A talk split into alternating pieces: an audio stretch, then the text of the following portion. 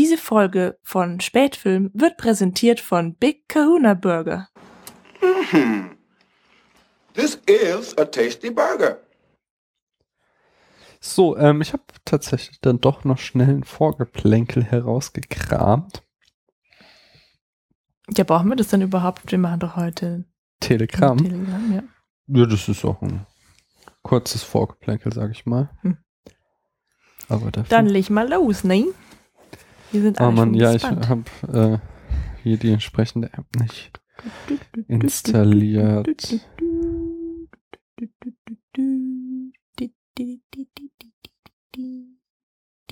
Wieso denn eine App? Wozu Ähm, brauchst du denn eine App fürs Vorplinkeln? Äh, Ich habe äh, doch äh, Pocket, diese App, wo ich immer Artikel drin abspeichere und ähm, die, ja, da habe ich halt einen Artikel abgespeichert, aber habe jetzt festgestellt, dass die auf dem iPad nicht installiert ist.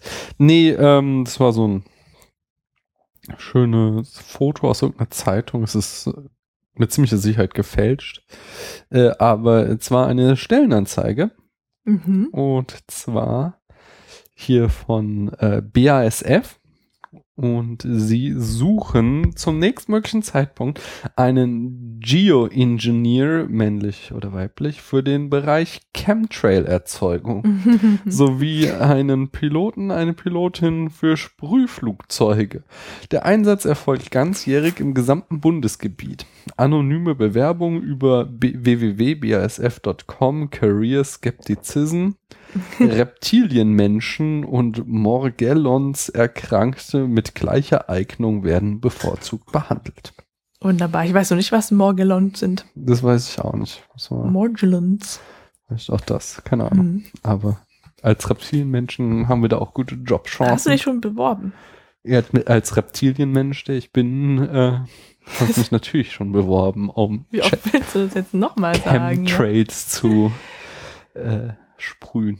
ja, das ist doch super, weil dann sind wir endlich auf der Gewinnerseite. Hm. Teil der geheimen Weltverschwörung.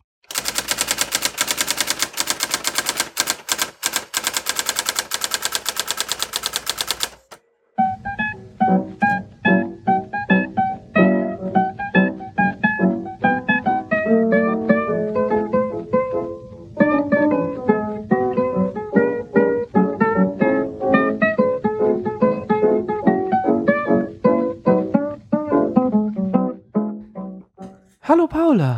Daniel. wie geht's dir? Mir geht's prächtig. Ah, hallo, liebe Zuhörerinnen. Jetzt hast du es endlich auch mal versemmelt. Ich mach das, versemmel das ständig. Hallo, liebe Zuhörerinnen und liebe Zuhörer, herzlich willkommen zum Spätfilm Kino in deinem Gehörgang. Telegramm. Äh, Wir bereiten uns immer noch auf den Herr der Ringe vor. Allerdings nimmt das etwas mehr Zeit in Anspruch, als wir erwartet haben und deswegen Es nimmt etwas mehr Zeit in Anspruch, als du erwartet hast. hattest du damit gerechnet. ja, na klar. Warum hast du mich dann nicht vorgewarnt? Ich habe dir mehrmals gesagt, dass wir ewig brauchen, bis wir die Bücher durchhaben. Naja, zumindest haben wir, äh, jetzt, haben wir schon, ist ja auch egal.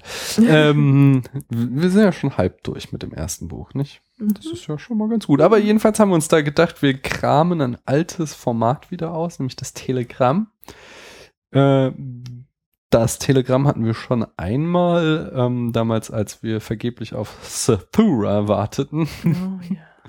Ich Ähm, warte immer noch. Ich warte auch immer Du noch. sagst, wir warteten damals. Ich, Ja, ja, Ist ja, aber da, da war, ja, ja, nee, damals war es aktuell, jetzt ist es so äh, verstaubtes langsam, nicht? Mhm. Aber jedenfalls haben wir uns da ein, damals ein, Pro, äh, äh, ein Format ausgedacht, das wir Telegramm nannten und äh, in jenem besprechen wir einen Film, ohne dass ich mich da so großartig vorbereite, wie ich sonst immer mache und alles mögliche recherchiere, sondern wir besprechen ihn einfach frei von der Leber weg. Und welchen Film, liebe Paula, haben wir uns denn dafür ausgesucht? Wir haben uns, oh, Paula ist gerade gegen ihr Mikro gestoßen.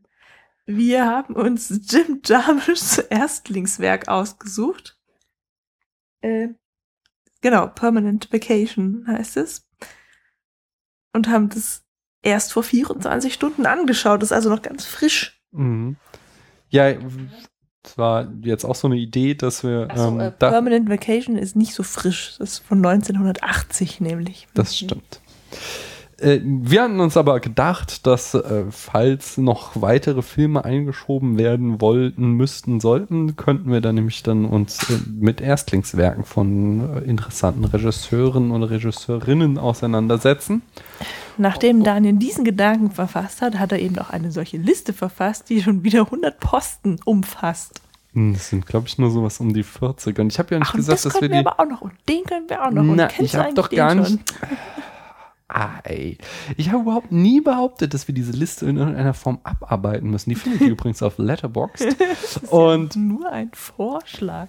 Son ja, nein, es geht einfach mal nur, es ging mir nur darum, dass ich nicht irgendwie recherchieren muss, so wenn ich denke so, ah ja, hier irgendwie Hitchcock oder was weiß ich, Fincher oder so, äh, sondern äh, halt nicht jedes Mal nachgucken muss, was die jetzt irgendwie, was der erste Film war, den die gedreht haben, sondern dass ich das mal auf dem Papier hab, dass ich da, also beziehungsweise im Display.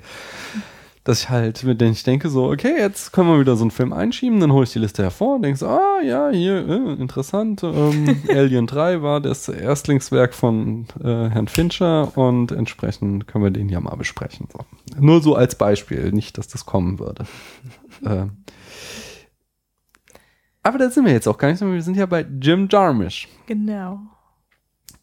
Und äh, den, wie findest du den? Den magst du gern, gell? Genau, das war ein Wunsch von mir. Genau. Also nicht das er- Erstlingswerk. Ich wollte eigentlich ähm, das letzte, das jüngste anschauen. Aber gut. Das letzte, das erste. Die ersten werden die letzten sein. Ja. Ja, hoffentlich ist es nicht das letzte. Das ja, letzte. hoffentlich. Äh, Jim Jarmusch hat äh, als kleine Auswahl seiner Filmografie folgende Filme gemacht. Eben 1980, der erste war Permanent Vacation. Dann 84, sein Durchbruch war Stranger Than Paradise. 86 Down by Law, der erste mit äh, Herrn Benini in der Hauptrolle.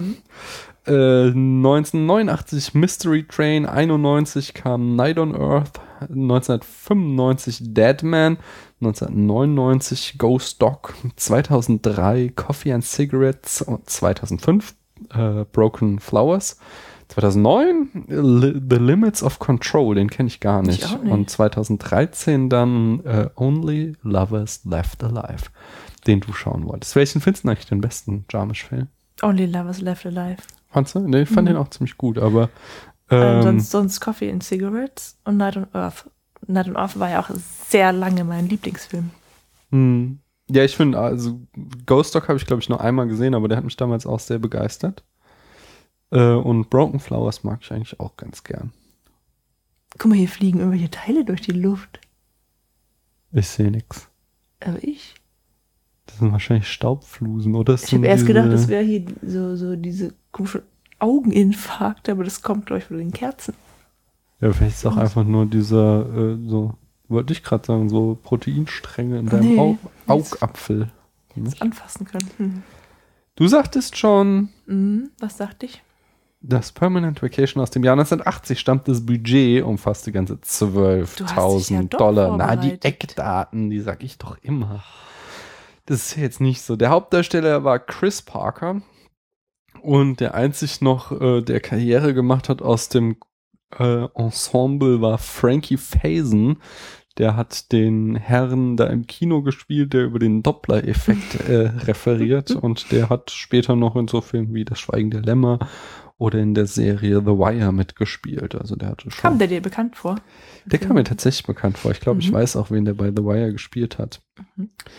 Ähm, und das Genre ist, so das ist ganz komisch. Also irgendwie Genre Indie-Film natürlich, ist jetzt kein richtiges Genre, es ist auch irgendwie Kunstfilm und du hast jetzt ist noch, absolut Kunstfilm, ja. ja, du hast jetzt noch auf der DVD erfahren, dass es ein Slacker-Film ist. Und Slacker klingt so ein bisschen nach so Horror, ne?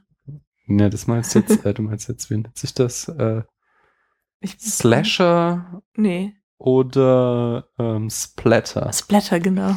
Das wär's. Aber äh, Slacker äh, ist ja, ein Slacker ist ja so ein, wie ich schon sagte, Rumhänger, tu nicht gut, Tagedieb, Ein Taugenichts. Lebenskünstler oder Taugenicht. Lebenskünstler oder Taugenichts. Ja, ist das gleiche. Lebenskünstler sind immer Taugenicht, so, oder? Es kommt Also, drauf an, was für eine Einstellung du so hast. Ja, natürlich. Also, aber so hier aus dem Leben eines Taugenichts von Herr Eichendorff. Was gähnst denn da jetzt Das so fand ich auffällig? so langweilig, das Buch. Jedenfalls, der ist ja wohl auch so ein Lebenskünstler. Dann brauchst du gar nicht hier diese Gänsefüßchen machen. Lebenskünstler. nee, nee, nee. Ähm, wie fandst du denn jetzt den Film Permanent Vacation? Interessant, würde ich ihn. Echt? Ihn interessant? Ich glaube, gestern Abend hast du genau das Gegenteil gesagt und meinst aber mordslangweilig. Das ist auch sehr schön äh, den Ausdruck, den du gebraucht hast. äh, Hirnfick. Das war aber, das, war die Doku. Die Doku, wir ich haben hinterher noch so eine Doku auch nicht zu Ende geguckt, weil die war, wie Paula sagt, ein ganz schöner Hirnfick. Die Doku, die war auch, Das war echt noch viel abgedrehter als der Film. na, nicht noch Sag mal, abgedreht. ihr möchte vielleicht mal kurz zusammenfassen, äh, weil es ja nur das Telegramm ist, in zwei Sätzen, worum es da eigentlich geht. Ähm, der, der Film ist auch kurz irgendwie. Der geht 75 Minuten. Vielleicht steht es auch auf der Hülle. Ähm, warte, ich äh, weiß, also auf dieser 72. 72, ja, Mhm. siehst du, noch kürzer. Es geht um unseren Protagonisten, der heißt.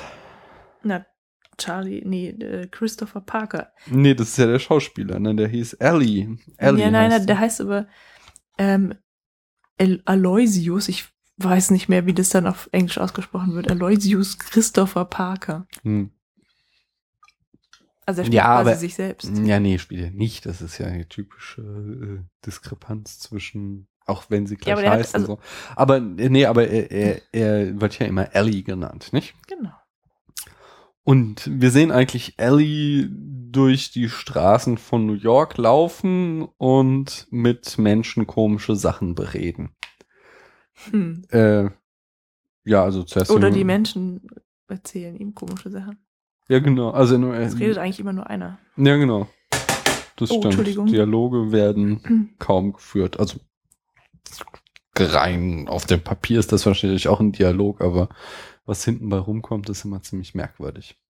Also Ja, zuerst, zuerst sieht man ihn, wie er irgendwie in seine Wohnung kommt oder so und sich, Nee, das ist die Wohnung von Laila. ja, Laila. leider sein wahrscheinlich Freundin Mhm. und sie streiten sich so halbwegs oder so und dann geht er wieder weg, nämlich das Geburtshaus will er besuchen, was von Chinesen im Krieg zerstört wurde. Das ist New Yorker. Ja, Haus, genau, aber er offensichtlich irgendwie in Sichtweise zu Manhattan ist und mir ist echt nicht bekannt, wann Chinesen da ein Haus bombardiert haben sollen. Er, äh, hier, Layla fragt auch zweimal nach, Mhm. in welchem Krieg, aber kriegt da keine Antwort drauf. wurde. Er sagt, äh, ich verstehe nicht, was du sagst, in welchem Krieg und äh, dann, wer hat angegriffen? Ich weiß nämlich noch genau, was sie gesagt hat. Der erste Satz war, Ich dachte, wir wollten das in zwei Sätzen ach zusammenfassen. so, ja. Ja, die Handlung, aber ich, was ihr. Ja, ich bin ja noch bei der Handlung. Ihre mal kurz Antworten die, weiß ich halt ja, ja, können, können wir waren gleich fünf. noch im Detail drüber reden, wenn ich mich auch über den Film ein bisschen aufregen darf. Was? Ja, ich kann Du willst dich aufregen? Ja, ja, es Geht ist so eine Art von Kunst. Film. Ja, genau, das, das regt mich auf. Das war überall. Die hätten sich eigentlich auf die Stirn tätowieren können. Das ist Kunst. Nein, ähm, später dazu. Jetzt erstmal, nachdem er da war, äh, an dem Haus, was von Chinesen zerbombt wurde, geht er in die Psychiatrie seine Mutter besuchen, Mhm. dann trifft er irgendeine verrückte Frau auf der Straße, dann geht er in so ein Kino Mhm. ähm, und äh, unterhält sich erst mit der Kopf, also die da am Schalter sitzt und äh, kauft da Popcorn, Kassiererin. Genau, und dann mit so einem Typen im Kinovorraum über den Doppler-Effekt. Ja, der hat einen Witz erfunden. Ja, es ist den nicht so er detailliert, können wir es gleich noch machen, weil das ist ja auch Ach so. eigentlich mit die beste Szene. Dann kommt schon die Szene mit dem Auto, oder? Die auch noch ziemlich witzig ist. Ähm, wo er irgendwie. Na, ich glaube, da kommt erst noch der Saxophonist. Ach so, genau. Irgendwie, das habe ich auch nicht. Also er, er trifft dann noch irgendwie nachts einen Saxophonist, dann trifft er irgendwie so eine Frau, die äh, ihm fragt, ob er einen Brief für sie einschmeißen kann, was er scheiße findet. Stattdessen klaut er dann ihr Auto, Mhm. dann verkauft er das Auto und mit dem Geld ähm, fährt er am Ende mit der Fähre aus New York weg. So. Mhm. Da hast du aber jetzt ähm, ein Detail vergessen. Mhm. Am Hafen trifft er noch sein alter Ego. Genau, der ihm Mhm. auch super ähnlich sieht. Das ist irgendwie Der hat auch so einen langen Hals. das ist sehr merkwürdig. Naja. Ja, also der Film hat halt keine Handlung und der Film hat halt auch irgendwie keine Dialoge. Ja, diese, richtig. diese ganzen Geschehnisse sind auch in den 72 Minuten noch echt lang. Hm. Und äh, zwischen den Dialogen sehen wir auch immer so, sieht eigentlich mehr aus wie Hinterhöfe, so vollkommen verlassene und verdreckte Straßen von New York. Ja, aber damit, das, ähm, damit fangen wir an. Und das, das ist mal so, die ersten fünf Minuten, bevor die Leute anfingen zu sprechen, äh, fand ich den Film noch ganz interessant. Also wir fingen an erstmal mit irgendwie so Kontrasten zwischen belebten Straßen, das war irgendwie so Broadway oder Mhm. Times Square oder sowas. Ähm, und äh, dann immer wieder diesen leeren Gassen, äh, so, so hinter, also nicht Hinterhöfe, sondern es gibt ja irgendwie so, halt so, so Straßen, die äh, parallel halt- zu den großen Straßen führen, wo halt irgendwie es hat nur Wohnungen. die, ja, nee, wo auch so die, es das sieht man voll oft in Filmen über New York, diese Straßen, wo man äh, quasi die Rückseite der Häuser hat, irgendwelche kleinen Gassen so. Und es ist halt irgendwie noch so das alte New York, 1980, so vor Herrn äh, Giuliani, dem Bürgermeister, der da so richtig aufgeräumt hat. Und es ist halt alles super verdreckt und also liegt echt teilweise äh, echt hoch, der Müll auf den Straßen und was nicht für Blunder. Und das wird halt immer so gegengeschnitten gegen dieses geschäftige Treiben auf irgendeiner Hauptstraße. Und dann kommt noch eine, was mir auch noch ganz gut gefiel, dann kommt irgendwie so eine Frauenstimme aus dem Off, die so eine Theorie erzählt, dass die Menschen, die man im Leben trifft, irgendwie große Ähnlichkeit haben mit den Räumen, die man im Leben sieht. Und das Ganze ist, äh, man sieht dann immer so, so ganz, ganz, ganz viele verschiedene Zimmer, so ganz andersartige Zimmer, auch irgendwie ganz edel eingerichtete Zimmer oder halt Gefängniszellen und sowas so untereinander geschaltet Mhm. und dann erzählt halt die Frau da irgendwie großartig, ja? Das ist nicht die Frau, sondern das ist Ellie. Ja, das dachte ich mir, aber das wird noch nicht gesagt. Das Also er spricht aber. nein, das ist eine Frauenstimme, die das. Nee, das ist Na, nein, das ist eine Frauenstimme. Ich sag nicht Ellie, ich dachte, es wäre, nein, wie heißt sie, die Freundin? Das ist nicht. Ellie. Das ist eine Frauenstimme, die das erzählt. Doch? ist ja auch Gestern egal. erst geguckt. Jedenfalls kommt danach dann halt, äh, wie gesagt, diese Szene, wo Ellie in das Zimmer tritt von Layla und ab dem Moment hatte der Film mich verloren und ich habe mich eigentlich nur noch aufgeregt. Wieso diese, diese Bildkomposition Komposition war doch auch voll stark.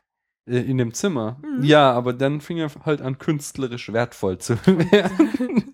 Weil, also das, sie hatten so, was so ganz typisch ist für so Kunstfilme, irgendwie auch so von so Filmstudenten, die meinen, das wäre so total äh, bedeutungsschwanger. äh, So erstmal die Protagonisten schauen sich nicht an, sondern gucken woanders hin. So äh, Mhm. Layla, ich habe den Namen schon wieder Ja. vergessen, guckt die ganze Zeit aus dem Fenster und Ellie guckt irgendwie die Wand an oder so. Und Ja, er guckt auch sie an zwischendurch. ja, manchmal, aber nicht immer. Ja, dann zwischendurch tanzt er auch mal irgendwie bekloppt.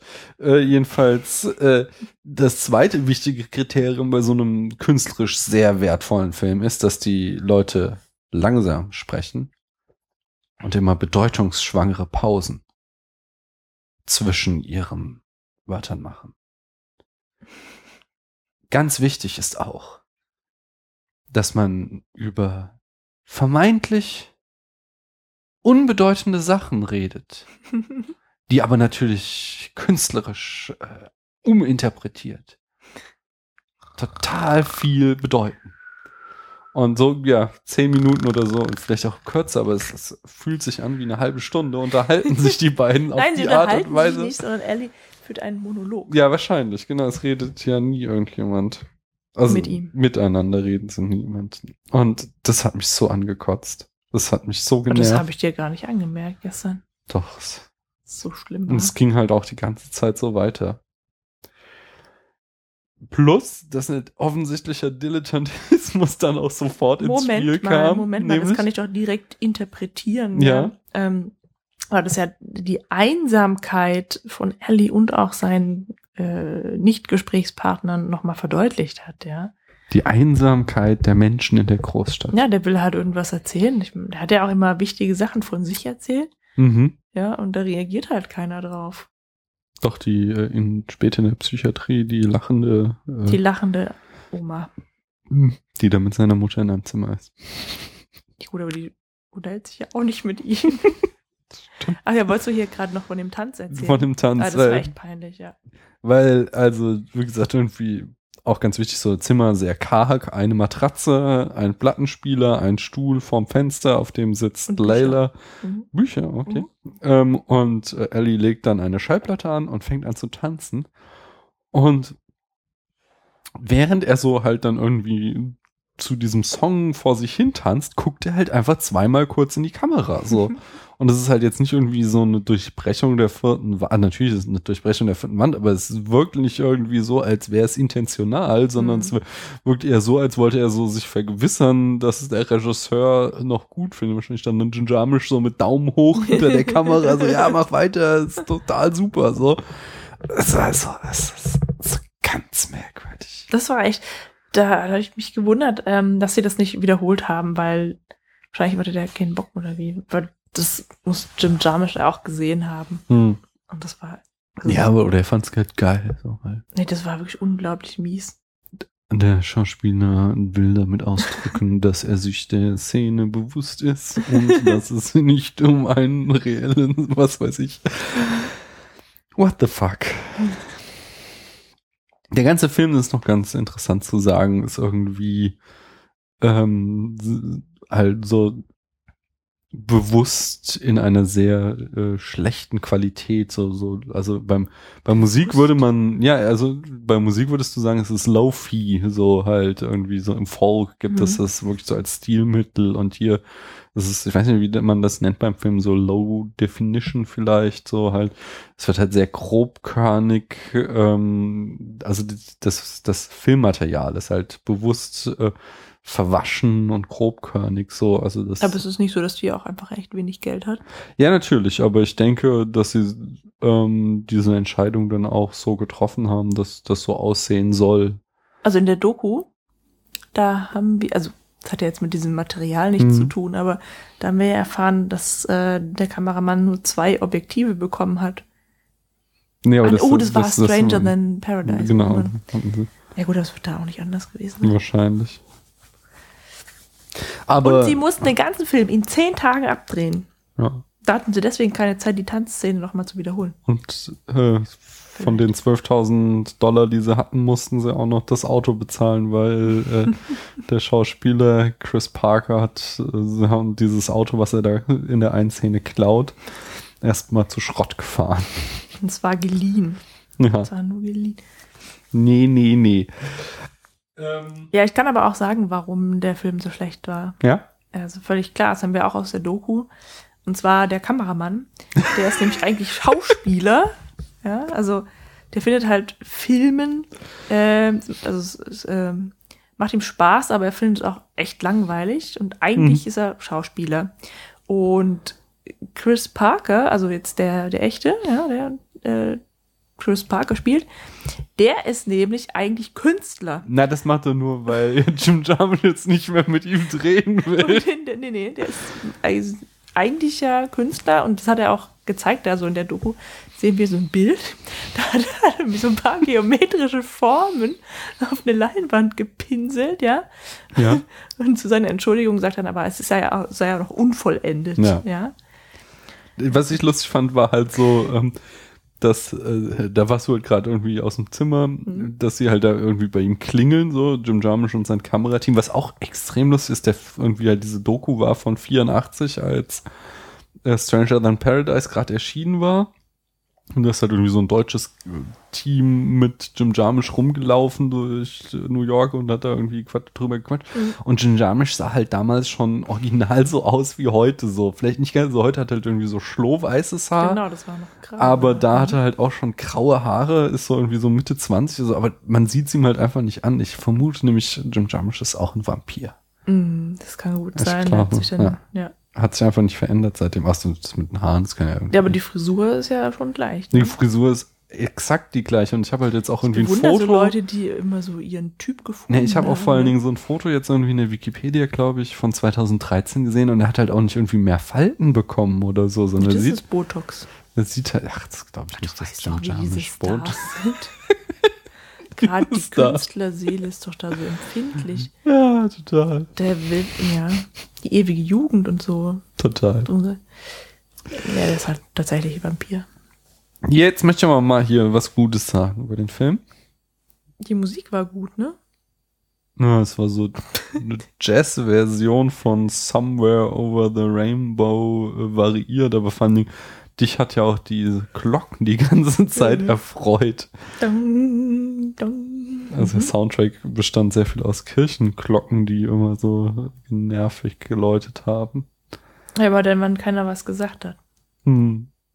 Manchmal aber auch, wenn Und, und dann es war halt oft, oft so ähm, hyperrealistisch laute Geräusche, wie so wie dieses, als er da dieses Haus, was vermeintlich von Chinesen Mhm. zerbombt worden ist, plötzlich hört man halt die ganze Zeit irgendwie Hubschrauber total laut äh, auf Ja, der komisch, ne? Tonspur.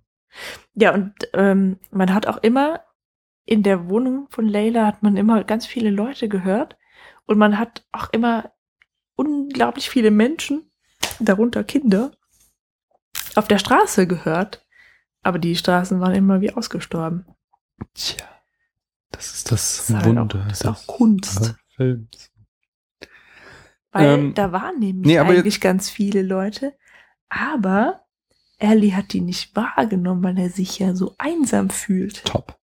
Ja. Nee, jetzt, aber ich wollte nur mal eigentlich, also das wollte ich nicht als Lob, sondern die beiden, was Paula jetzt gesagt hat, sondern es gab halt zwei Szenen, die waren, da hat man gesehen, so was in Herrn Jarmusch steckt und die, sein Stil halt so auch. Also Mhm. einmal diese, wie er mit dem Typ da im Kinovorraum sitzt und sich, der halt da über seinen Witz über den Doppler-Effekt erzählt hat. Das war halt so eine, das war so eine richtige Jim Jarmusch-Szene, was ich halt auch mag an Jim Jarmusch, dieses kauzige Typen erzählen irgendwie kauzige, unzusammenhängende Geschichten. So, das hast du eigentlich in allen Jim Jarmusch-Filmen und das hat er halt später äh, perfektioniert, während halt dieses äh, dieses künstlerische vor sich hin labern und rumvegetieren hat er meines Erachtens nur in Deadman nochmal wiederholt. Den finde ich auch ganz schlimm, den Mhm. Film.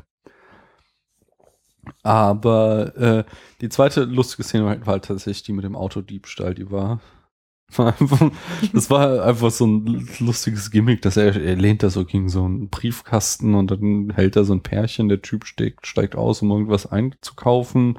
Und die Frau fragt, lehnt sich so aus dem Cabrio raus und fragt, ob er für sie die äh, Briefe einwerfen kann. Und er regt es halt auf, was sie denn eigentlich glaubt, wer er ist und soll sie fake selbst machen.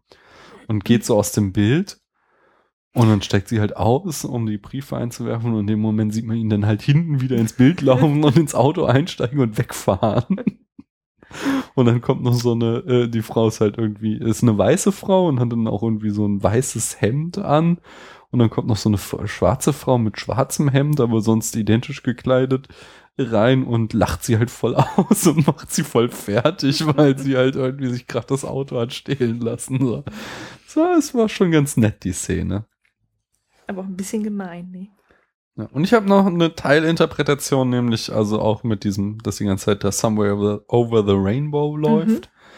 Äh, nämlich, dass ich glaube, es ist halt auch irgendwie so der Zauberer von ist drin verwurschtelt, dass Ellie ähm, Dorothy ist.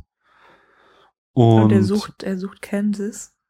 Den Weg nach Mhm. Hause. Ach so. Das sucht ja Dorothy. Äh, sie ist in Oz gelandet und will wieder nach Hause.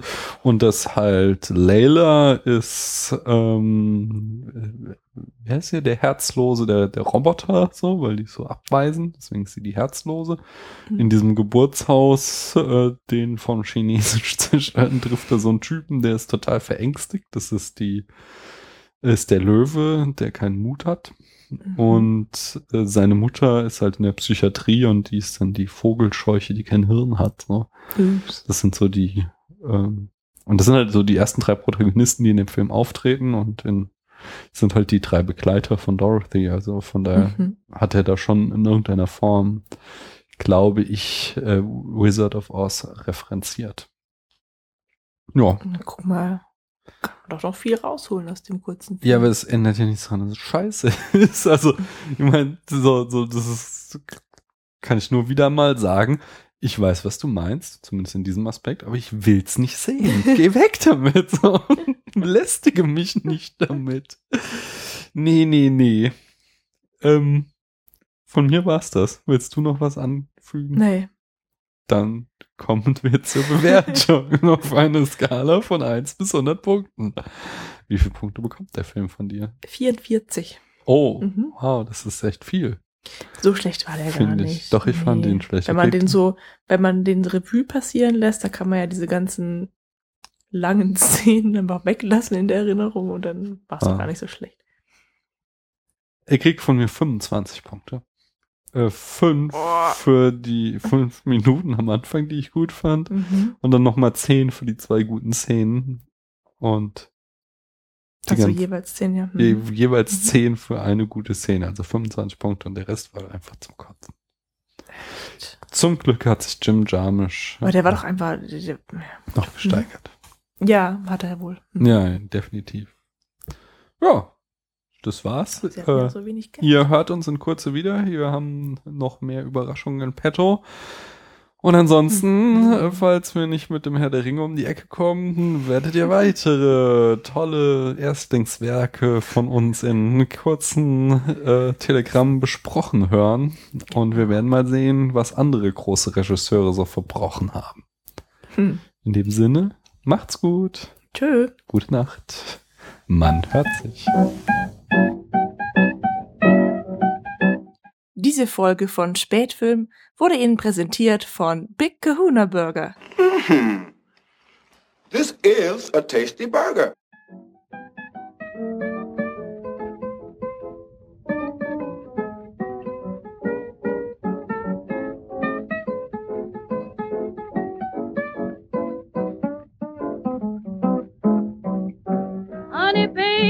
Baby, won't you cuddle near? Let sweet mama whisper in your ear. I'm wild about that thing.